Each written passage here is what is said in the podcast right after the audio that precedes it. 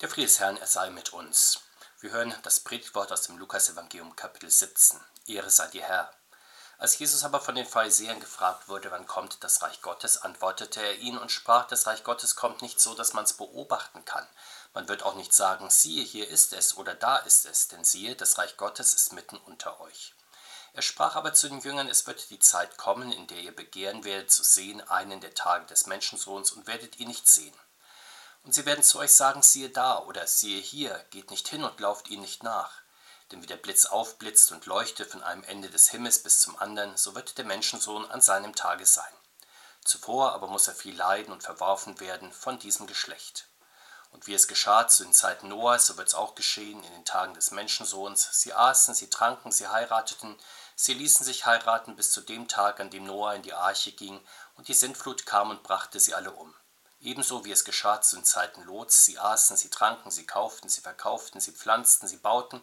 An dem Tag aber, als Lot aus Sodom ging, regnete es Feuer und Schwefel vom Himmel und brachte sie alle um. Auf diese Weise wird es auch gehen an dem Tag, wenn der Menschensohn wird offenbar werden. Evangelium unseres Herrn Jesus Christus, Lob sei dir Christus.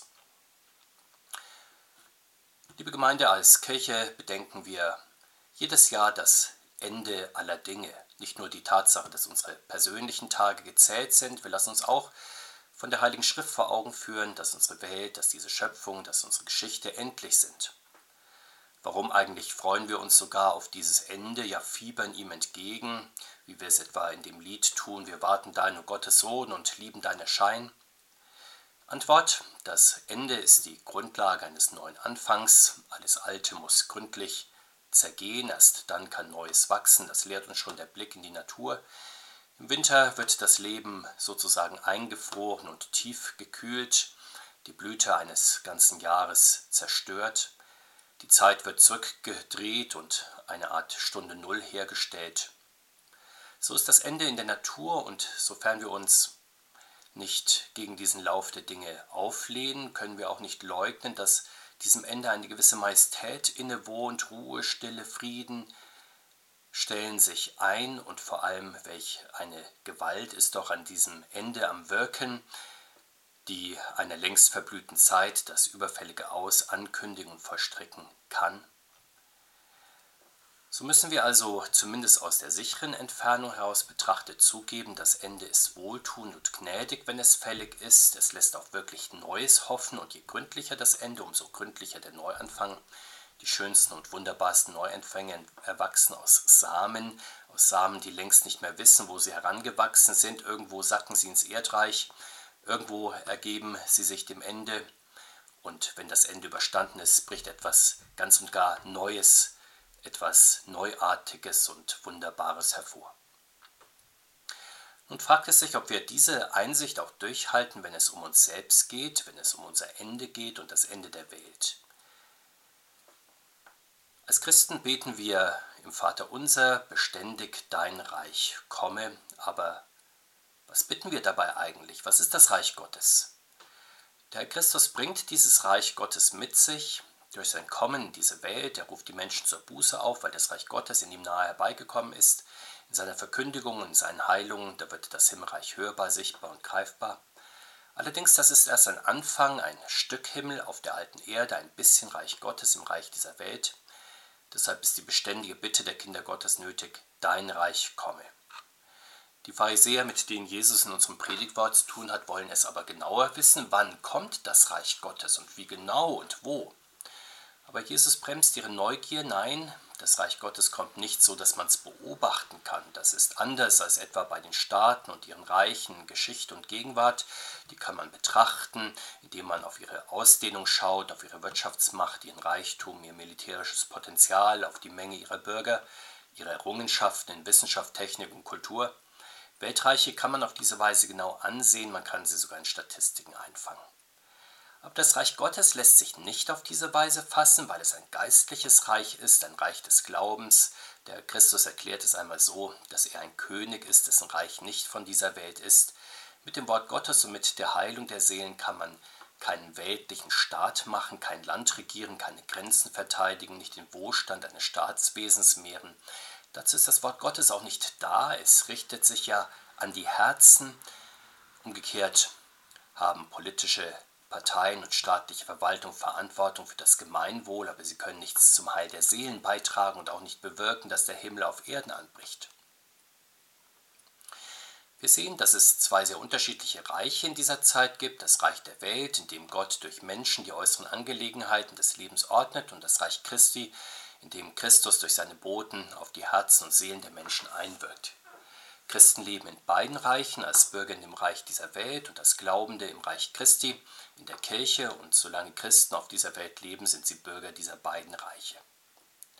Aber je länger ein christliches Leben währt, umso drängender wird die Frage, wann endlich kommt denn das Reich Christi einmal ganz und gar, so dass es nicht nur im Glauben da ist, sondern auch im Schauen und so, dass die Erde dann dem Himmel Platz macht und so, dass die Welt in ihrer Endlichkeit und Unvollkommenheit endlich ein Ende hat. Auch die Wirren der Geschichte und der Kampf um Macht und Einfluss, das Leid der Menschen, Krankheit und Tod, dazu Armut und Elend, vielfache Ungerechtigkeiten dieser Welt, Naturkatastrophen und chaotische Zustände. Wir fragen nicht nur nach dem Reich Gottes angesichts der Krisenerscheinungen der großen Welt, sondern auch angesichts der Krisen in unserem persönlichen Leben. Kranke fragen, wann endlich hat meine Krankheit ein Ende?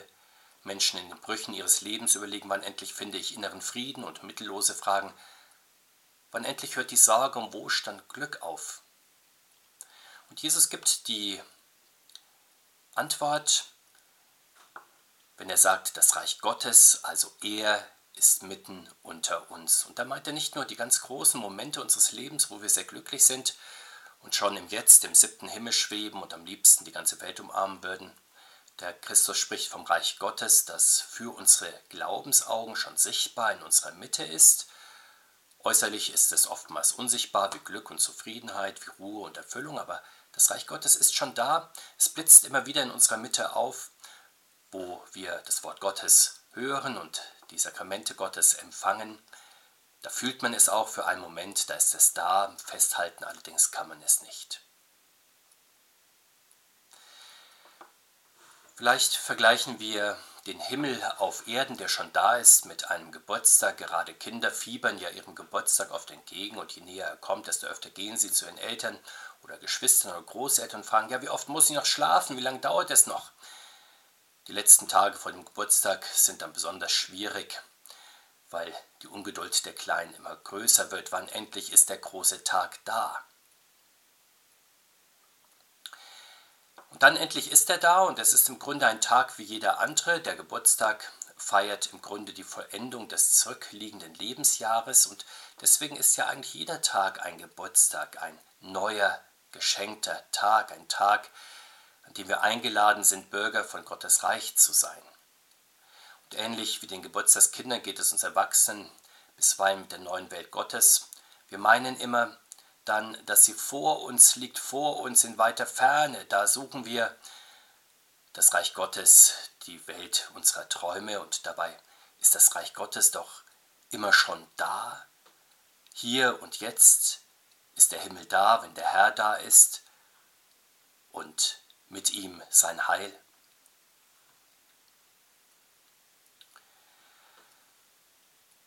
Zufällig ist das Reich Gottes nicht da, nicht nur in Gedanken und Gefühlen oder schönen Augenblicken. Das Reich Gottes ist objektiv da durch Jesus Christus, durch sein Sterben und Auferstehen, durch seine Himmelfahrt und Wiederkunft, durch seine Gegenwart in der Mitte der Gemeinde und wo der Herr Jesus in der Mitte seiner Gemeinde ist, mit und für die sein leidet und lebt, da ist eben der Himmel auf Erden, da ist das Reich Gottes. Und immer wenn der Herr Jesus nach seiner Verheißung der Mitte seiner Gemeinde ist, ist das Jetzt der Gnade da. Er bricht in vergängliche Zeit mit seiner heilsamen Gegenwart. Und weil wir als christliche Gemeinde das in glücklicher Weise immer wieder erfahren dürfen, deswegen beten wir ja auch unablässig und so sehnsüchtig, dein Reich komme, gerade dann, wenn diese alte Welt und unser altes Leben uns zur Last wird. Und sicher, es gibt Menschen, die wollen nicht nur glauben und beten, sie wollen vor allem für das Kommen des Reiches Gottes arbeiten und wirken. Sie möchten rastlos tätig dafür sein, dass diese Welt immer perfekter wird, durch technischen, wirtschaftlichen, medizinischen Fortschritt, durch kluge politische Entscheidungen, durch die Optimierung der sozialen und medizinischen Einrichtungen, durch die immer stärkere Durchdringung der Welt mit dem Geist des Evangeliums. sodass man, so sagen die Christen unter diesen Aktivisten, durch unermüdliche Reich Gottes Arbeit dem Reich Gottes beim Wachsen doch zuschauen, ja ihm aufhelfen kann. Die Nichtchristen sagen, die Welt soll durch das eigene Tun ein immer besserer Ort werden, hier und da und da, wo engagierte, fleißige, kluge, begabte Menschen am Werk sind. Und sicher, der Herr Jesus ruft uns dazu auf, dass wir unsere Gaben und Kräfte einsetzen zum Dienst an unsere Mitmenschen, die uns brauchen. Aber es wird nie so sein, dass wir damit das Reich Gottes in dieser Welt sichtbar bauen. Das allein tut Gott anfangsweise durch sein Wort und seine Sakramente im Raum der Kirche, während er das Reich dieser Welt gnädig erhält, damit wir in ihm leben und arbeiten, solange Zeit ist. Wir sind als Bürger dieser beiden Welten, dieser beiden Reiche immer wieder versucht, diese beiden Welten auch zu vermischen. Wir suchen immer wieder die beste aller möglichen Welten schon in dieser Zeit und meinen, dass Menschen sie aus eigenen Kräften erschaffen können, auch ohne Gott und seine Hilfe. Wenn das so ist, rennen Menschen rastlos von einem Jahr zum anderen, von einer Beschäftigung zur nächsten, von einem Sinneseindruck zum anderen. Allerdings, wenn wir es so machen, dann gehen wir mit der dahineilenden Zeit und Welt unter. Blicken wir dagegen auf Christus und sein Reich, dann haben wir seine Gegenwart in unserer Mitte und seine Zukunft vor uns. Er lädt uns ja in sein himmlisches Reich ein, schon mitten in der Zeit, aber dann vor allem in der Ewigkeit. Bei ihm kommen wir immer wieder zum Atem holen und Ausschnaufen. Bei ihm finden wir Frieden und Zukunft in der Rastlosigkeit der Welt und Zeit. Je mehr wir in unserem Glaubensleben diese Erfahrung des Reiches Gottes in unserer Mitte machen dürfen, umso mehr werden wir den Wunsch verspüren, irgendwann auch den kommenden Herrn zu sehen, seine letzten Tage, wenn er diese Zeit und Welt dann beendet und sein Reich vor alle Augen anbrechen lässt. Auf diese glänzende Zukunft unseres Herrn ist unsere Hoffnung gerichtet, so bekennen wir im Glaubensbekenntnis von dort wird er kommen, zu richten die Lebenden und die Toten, und darum bitten wir ja, dein Reich komme. Und der Herr Christus versteht diese Sehnsucht nach dem Schauen seines Reiches, aber er warnt auch davor, denn unser Wunsch, die neue Welt Gottes anbrechen zu sehen, macht uns auch verführbar durch Menschen, die mit lichten, optimistischen Worten schöne Bilder einer strahlenden Gegenwart malen und genau wissen, wo der Himmel auf Erden schon ausgebrochen ist.